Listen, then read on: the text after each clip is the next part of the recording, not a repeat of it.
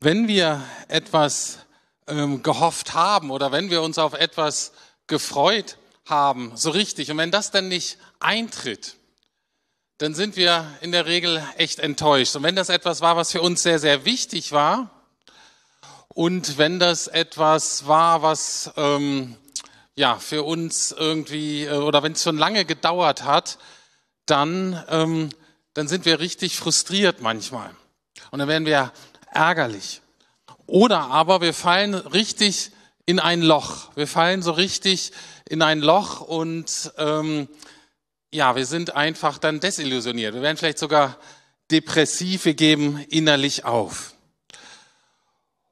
Und ich glaube, dass das so war ähm, jetzt für uns als Volk in dieser ganzen Corona-Zeit. Ne? Wir haben so diese Einschränkungen akzeptiert. Wir hatten aber gehofft, irgendwie müssen wir uns hier durch diesen Winter hangeln. Und dann ab Ostern wird's besser. Ab Ostern werden die Lockerungen weniger. Ab Ostern ähm, können wir uns wieder mehr treffen. Und was ist stattdessen nochmal verstärkter Lockdown? Und das ist enttäuscht. Das bringt auch einen Vertrauensverlust der Regierung, den Politikern gegenüber. Einfach weil wir frustriert, weil wir enttäuscht sind. Es gibt einen Satz, den habe ich in letzter Zeit relativ häufig gelesen, in den unterschiedlichsten Veröffentlichungen oder Medien. Und zwar dieser bekannte Satz, die Hoffnung stirbt zuletzt, aber dann mit dem Nachsatz, aber sie stirbt. Also das war so, ne, die Hoffnung stirbt zuletzt, aber seien wir mal ehrlich, am Ende stirbt auch die. Was wäre denn, wenn die nicht sterben würde?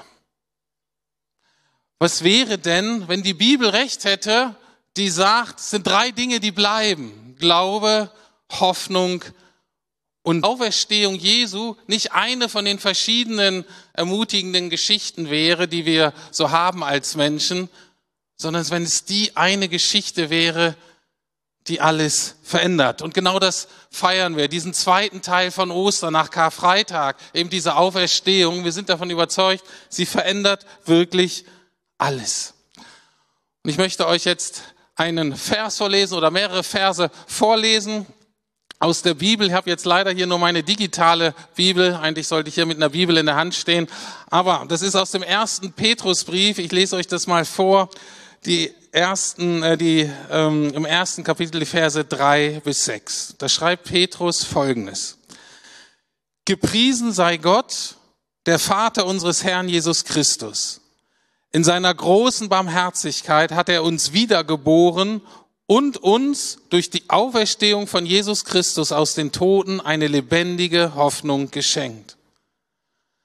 Ein makelloses Erbe hält er im Himmel für euch bereit, das nie vergehen wird und seinen Wert nie verliert. Und weil ihr an ihn glaubt, wird Gott euch durch seine Macht für die Rettung bewahren, die schon vorbereitet ist, um dann in der letzten Zeit offenbar zu werden. Deshalb jubelt ihr voll Freude, obwohl ihr jetzt für eine Weile den unterschiedlichsten Prüfungen ausgesetzt seid und manches Schwere durchmacht. Dieser Text stammt eben vom Petrus, von jemandem, der sich damit auskennt, mit dieser Erfahrung, dass Hoffnungen enttäuscht werden. Er war ja einer der Jünger, einer der Freunde von Jesus und er hatte seine ganze Hoffnung auf eine bessere Zukunft, für eine bessere Zukunft, auf diesen einen Mann gesetzt, auf Jesus, auf seinen Freund, auf den, auf den Rabbi, der alles verändern sollte. Und dann merkt er am Ende, plötzlich wird Jesus gefangen genommen und Jesus verhält sich überhaupt nicht wie sonst. Er gibt irgendwie auf anscheinend, er, er gibt sich dahin, er kämpft nicht. Und bei Petrus zerplatzt ein Traum. Und bei Petrus zerplatzt seine Hoffnung. Und was wir sehen, und das müssen wir verstehen, dass zuerst stirbt die Hoffnung und dann stirbt der Glaube. Dann ähm, hat er nicht mehr die Kraft, Jesus nah zu bleiben, Jesus treu zu bleiben, obwohl er sich das vorher so vorgenommen hat, gibt er auf. Und dann kommt er in eine Situation, wo eine arme, junge, bedeutungslose Frau ihn eine ganz einfache Frage stellt. Hey, bist du nicht auch einer von den Männern, der zu Jesus gehört? Und Petrus sagt, nein, Ich kenne den Mann nicht. Das war Petrus persönlicher Karfreitag. Petrus kannte sich aus damit, mit dem persönlichen Scheitern, mit dieser Enttäuschung, dass eine Hoffnung dann zerplatzt. Und wenn man dann innerlich aufgibt, was dazu führt. Das heißt, er wusste, wovon er sprach. Und er schrieb an Menschen, die auch mit Entmutigung zu kämpfen hatte. Wir lesen in Vers 6, spricht er sie so an, obwohl ihr jetzt für eine Weile den unterschiedlichsten Prüfungen ausgesetzt seid und manches Schwere durchmacht. Das heißt, den Leuten, denen er schreibt, die sind auch unter Druck. Vom Kontext her weiß man, dass das Hauptproblem dieser Truppe war, also den, den Leuten, die er geschrieben hat, dass die sich fremd gefühlt haben, da wo sie gelebt haben. Die waren überall verstreut, die sind Christen geworden, viele von denen hatten aber so einen jüdischen Hintergrund und die waren das eh gewohnt, dass die so ein bisschen Außenseiter waren. Jetzt lebten die da unter den Heiden und fühlten sich immer fremd und gehörten nie richtig dazu und wurden nie richtig akzeptiert. Kennen wir auch aus Berlin, dass wenn wir wirklich den Leuten sagen, was wir glauben, dass die eigentlich befremdet sind, dass wir in manchen Dingen nicht so ganz zugehören. Und wenn die einen jüdischen Hintergrund haben, dann waren die richtig enttäuscht, weil eine Hoffnung der Juden war, wenn der Messias kommt, was dann passiert ist, wir werden ein Volk und wir haben ein Land, dann gehören wir endlich mal zusammen dann müssen wir uns nicht mehr schämen für das, wer wir sind. Dann müssen wir uns nicht immer rechtfertigen. Dann sind wir nicht immer mehr die Komischen. Dann gehören wir zusammen. Dann können wir uns wohlfühlen. Dann können wir mal miteinander entspannen. Darauf hatten sie eigentlich gehofft. Und jetzt folgen sie diesem Jesus Messias nach und sind immer noch entfremdet und haben die unterschiedlichsten Herausforderungen und Prüfungen. Und deswegen jetzt meine Frage persönlich an dich. Was ist jetzt deine persönliche Herausforderung? Was ist das Schwere, was du gerade durchmachen musst? Ich weiß es nicht. Aber das Wichtige ist, ich muss es auch nicht wissen. Das Entscheidende ist, dass du es weißt und dass du das mit Gott verbindest. Darum geht es bei der Hoffnung. Was ist deine Herausforderung gerade? Ist es eher in, in den Beziehungen? Hast du in bestehenden Beziehungen, ist da irgendwie Spannung oder Unversöhntheit?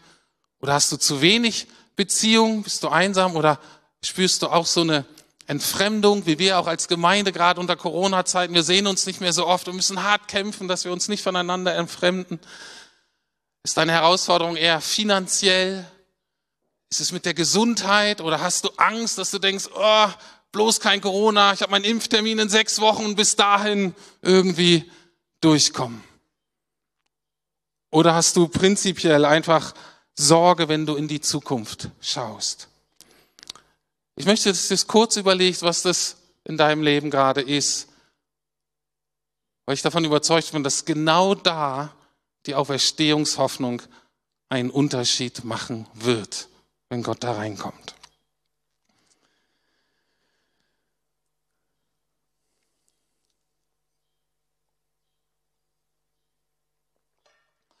So, und damit dieser Bereich von dir mit Gott in Verbindung kommt, möchte ich euch drei Punkte heute weitergeben aus dem Text. Und zwar möchte ich euch kurz erklären, was biblische Hoffnung eigentlich ist, wie funktioniert das.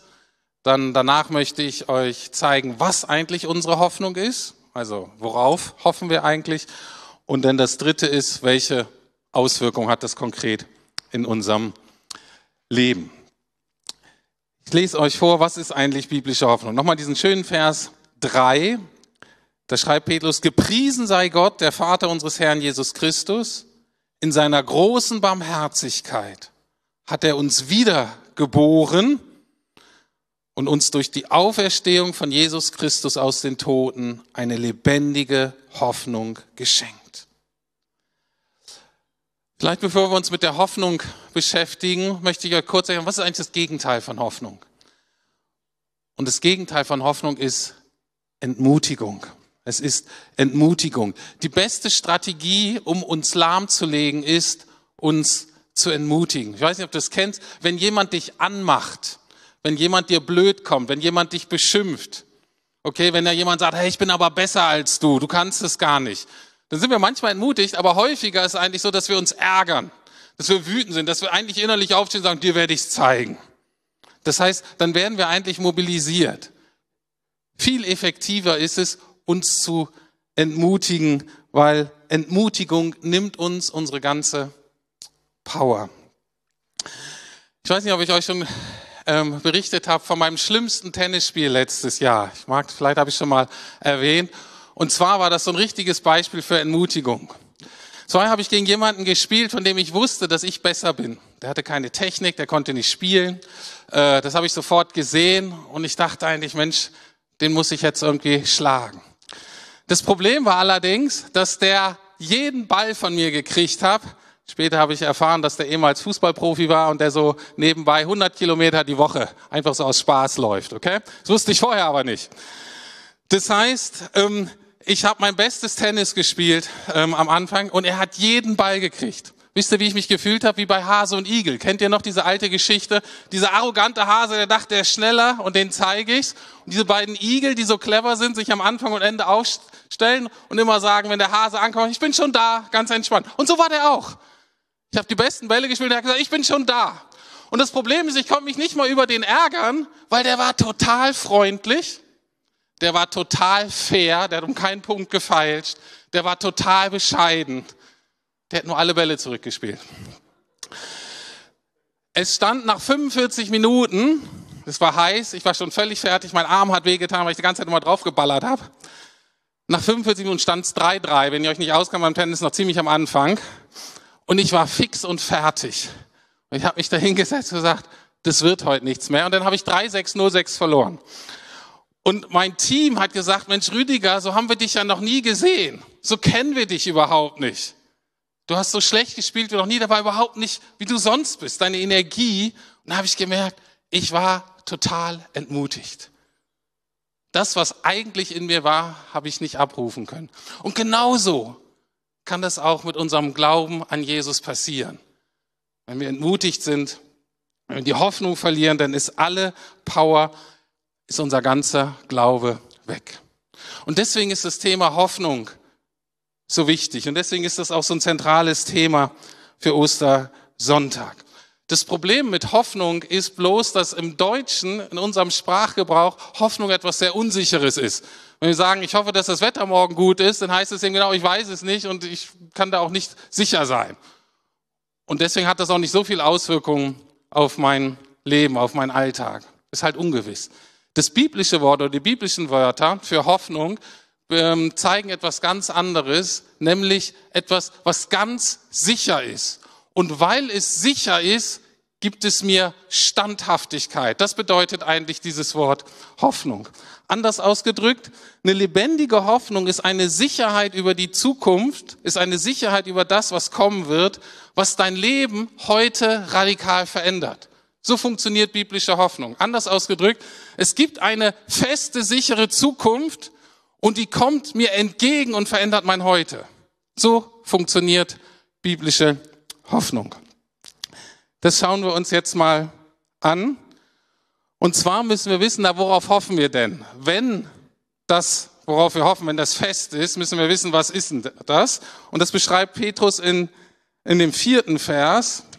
Da sagt er, ein makelloses Erbe hält er im Himmel für euch bereit, also hält Gott für euch bereit, das nie vergehen wird und seinen Wert nie verliert.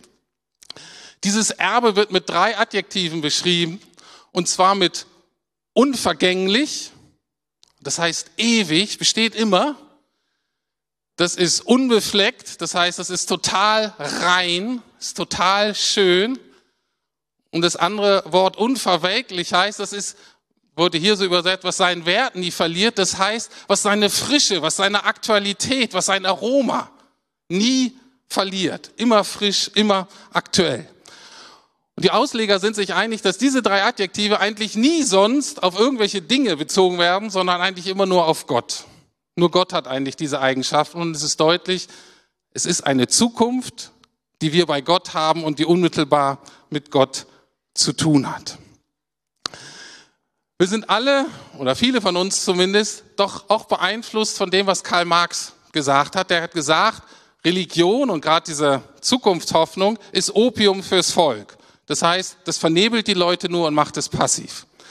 Leider hat sich diese Überzeugung auch sehr stark in manche theologischen Richtungen verfestigt. Ich habe jetzt gerade gestern oder vorgestern bei Inforadio gehört, da wurden einige Theologen interviewt, worum es eigentlich bei Karfreitag geht. Das versteht ja der normale Berliner nicht mehr. Und die haben gesagt, diese Theologen und Theologinnen, die da interviewt werden, das hat nichts mit Vergebung der Schuld zu tun, das hat nichts mit Gott zu tun, hat auch nichts mit zukünftiger Hoffnung und ewigem Leben und zu tun. Alles Quark. Jesus stand nur dafür, dass wir dieses Leben hier irgendwie besser machen. Wir dürfen es nicht entschuldigen, dass Gott irgendwie eingreift. Wir müssen selber die Ärmel hochkrempeln und anpacken. Ich habe nur gedacht, schade, dass immer die falschen Theologen und Theologinnen da interviewen, weil es ist die biblische Botschaft auf den Kopf gestellt. Grund falsch, muss ich hier leider mal so ganz deutlich sagen, weil unsere Hoffnung uns eben nicht passiv macht, sondern die eigentliche Motivation ist, anzupacken und uns zu engagieren.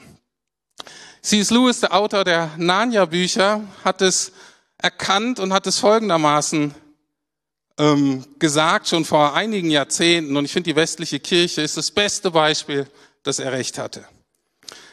Er schreibt, erst seitdem die Christen weithin aufgehört haben, an das Jenseits zu denken, sind sie in dieser Welt so ohne Wirkung. Wer nach dem Himmel strebt, dem wird die Erde in den Schoß fallen. Wer nach der Erde strebt, dem geht beides verloren.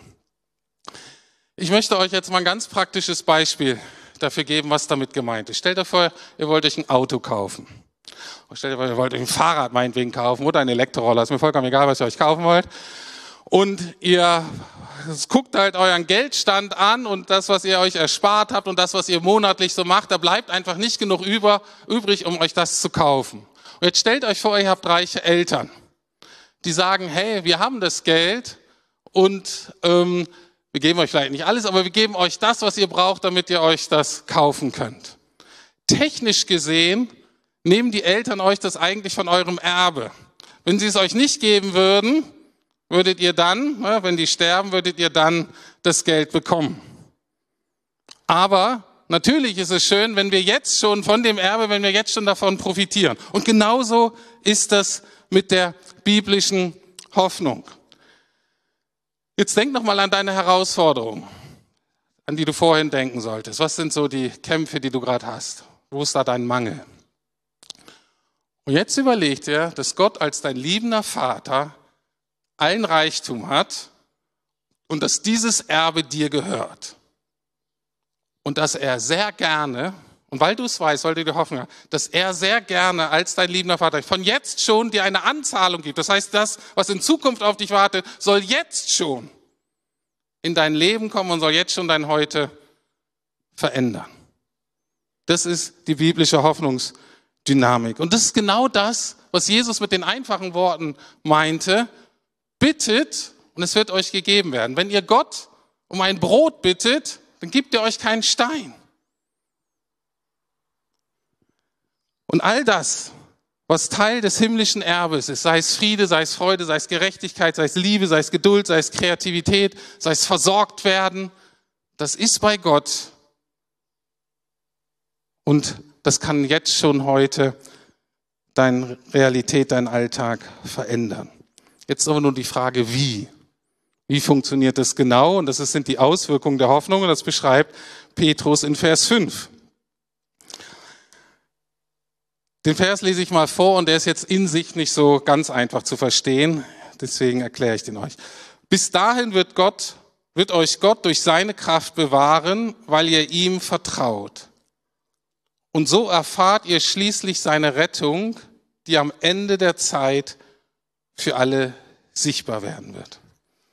Also, wir müssen erstmal verstehen, dass dieses Wort Rettung eine breite Bedeutung hat. Das hat einerseits die Bedeutung, wie wir oft das als Christen ähm, benutzen. Und zwar ist das so eine Rettung aus großer Gefahr. Da werden wir so rausgerissen. Das ist so die, ähm, die Rettung von Sünde, die Rettung vom Tod, die Rettung von dem Gericht, wenn Jesus wiederkommt. Das ist so die eine Rettung. Aber dieses Wort ist breiter. Das meint auch sozusagen die kleine Rettung im Alltag. Das meint so die Bewahrung und die Schutz, den wir immer wieder an vielen Ecken und Enden brauchen. All das wird mit diesem Wort Rettung gemeint. Und Petrus beschreibt hier nun, es kommt dieser Tag der großen Rettung. Okay, wo wir wissen, und Matthias hat das ja am Freitag, Karfreitag ganz wunderbar erklärt, dass wir wissen, dafür brauchen wir keine Angst mehr zu haben, unsere Schuld ist vergeben, wir sind gerettet, hier am Ende. Aber jetzt sagt er, bis dahin, also bis zum Ende hier, bis dahin gibt's das Angebot Gottes, dass wir Kraft empfangen und bewahrt werden. Und vom Griechischen her wird sehr deutlich, dass hier nicht bewahrt ist, ab und zu mal bewahrt, sondern das bedeutet permanent bewahrt, immer wieder bewahrt, ständig bewahrt. Unter einer Bedingung. Unter einer Bedingung, was steht da?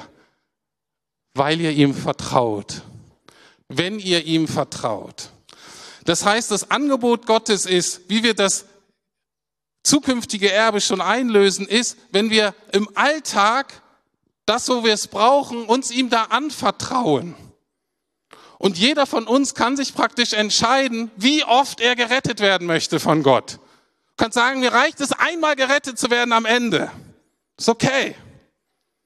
Oder du kannst sagen, Gott, ich möchte eigentlich immer gerettet werden von dir. Immer und immer wieder, in jeder Situation. 15 Mal am Tag, 23 Mal am Tag. Hier.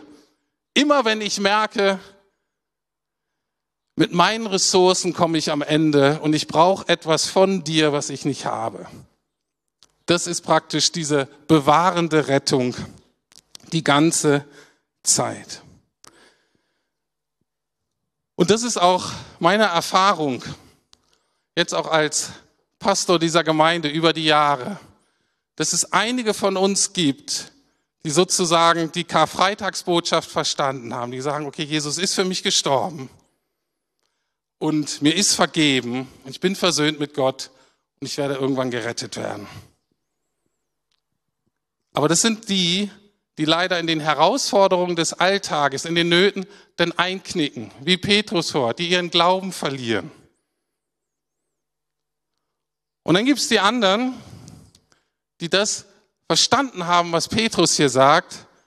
Das ist ein Glaube in der Kraft der Auferstehung und der Auferstehungshoffnung, die gelernt haben, auch in jedem Tag, in jeder großen Herausforderung und jeder kleinen Herausforderung, sich Gott anzuvertrauen und sagen, guck mal, Papa, so sieht's gerade aus. Ich brauche hier etwas von dir. Und gelernt haben, das im Glauben zu empfangen. Und das ist Glaube in der Kraft der österlichen Hoffnung. Und ich glaube, dass Petrus uns hier einlädt, jeden Einzelnen uns als gesamte Gemeinde uns einlädt zu einem kompletten Osterglauben. Karfreitag, was ist die Botschaft von Karfreitag? Karfreitag ist doch diese großartige Botschaft der Befreiung und Entlastung. Warum? Weil die Vergangenheit, die Vergangenheit ist geklärt. Alles vergeben. Großartig. Und das dürfen wir jetzt ergänzen durch die Botschaft von Ostersonntag, und zwar die Kraft und Schönheit wovon? Einer geklärten Zukunft. Und deswegen können wir jetzt sagen, alles ist möglich. Jesus sagt, es ist vollbracht, alles ist möglich. Anders ausgedrückt, das zeigt sich in einer lebendigen Hoffnung, die sich wie ausdrückt?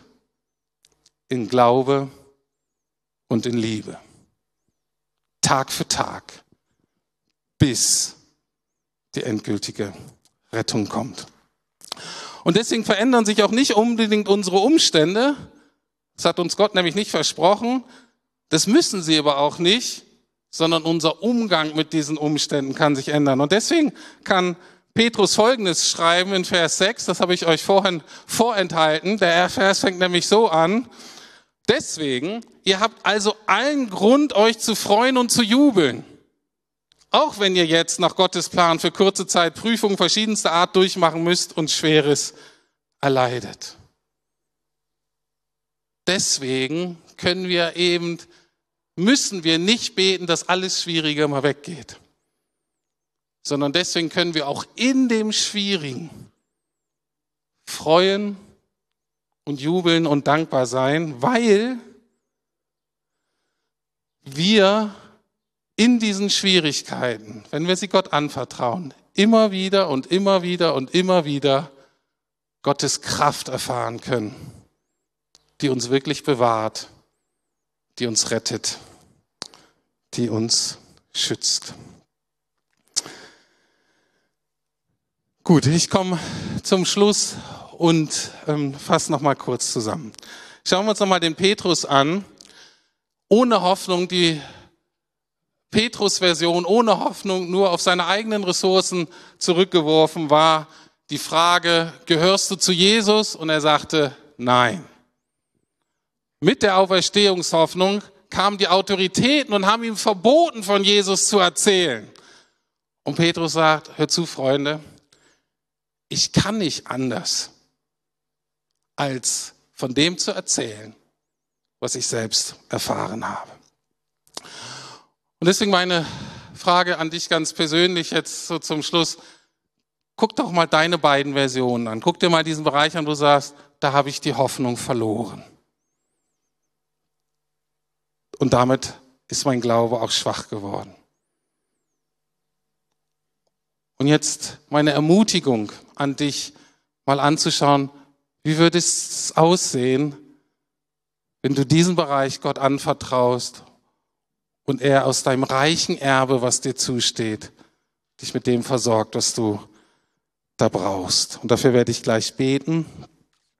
Aber es gibt auch einen Auftrag an uns alle. Das möchte ich nicht nur individuell verstehen, sondern es gibt auch einige unter uns, auch in der Gemeinde, wir wissen von einigen, vielleicht nicht von allen, die haben gerade in der Tat zu viel. Die wissen gerade nicht, wo ihnen der Kopf steht. Die wissen gar nicht, wie viel sie Gott gerade bringen sollen, weil sie wirklich an Ecken und Enden überfordert sind. Da ist es unser Auftrag als Gemeinschaft, als Geschwister, als Freunde, als Kleingruppenmitglieder, dass wir stellvertretend für sie glauben, dass wir stellvertretend sie vor Gottes Thron bringen, dass wir stellvertretend diese Dinge, von denen, die einfach zu viel sind für sie, dass wir sie Gott anvertrauen. Und dann sind wir einzeln und dann sind wir eine Gemeinde, die in der Kraft und in der Schönheit der lebendigen Hoffnung der Auferstehung leben. Ich möchte noch beten. Lieber Herr, ich will dir danken, dass diese Worte von Petrus kommen. Ich will dir danken, dass das von jemandem ist, der so ans Ende von sich selbst gekommen ist. Und ich persönlich will dir auch so danken, dass ich nicht mehr so tun muss, als hätte ich die Lösung für alle Probleme. Herr, es tut so gut zu ihm. Ich habe es nicht. Wir haben es nicht. Und deswegen ist es so ein großes Vorrecht, vor dich zu kommen als unseren liebenden Vater. Und zu sagen, hierher ist mein Mangel, hier ist unser Mangel. Wir vertrauen das dir an. Und wir vertrauen dir, dass aus unserem unermesslichen, reichen, unvergänglichen, ewigen Erbe, was für uns bereit liegt, dass du uns da schon mit dem versorgst, was wir heute brauchen. Wir danken dir, dass du ein guter Vater bist. Wir danken dir, dass, obwohl unsere irdischen Väter oft eben nicht so gut waren wie du. Dass unsere Eltern ihren Job nicht so gut gemacht haben, wie sie eigentlich hätten tun sollen. Danke, dass wir ihnen vergeben können. Danke, dass wir sie loslassen können. Herr, ich möchte jetzt stellvertretend alle Eltern segnen und sie dir anvertrauen, die ihren Job nicht gut gemacht haben. Und danke, dass wir ihnen vergeben dürfen. Und ich bete, dass wir alle dich ganz neu entdecken können als den liebenden Vater, der uns sieht. Und der uns Gutes gut tun möchte. Und der uns versorgt mit allem, was wir brauchen und uns auch in Mangel und Überforderung Dankbarkeit, Freude und Zuversicht schenken kann. Danke, Vater, dass wir mit dir nie entmutigt sein müssen. Danke für die Hoffnung, die wir haben. Amen.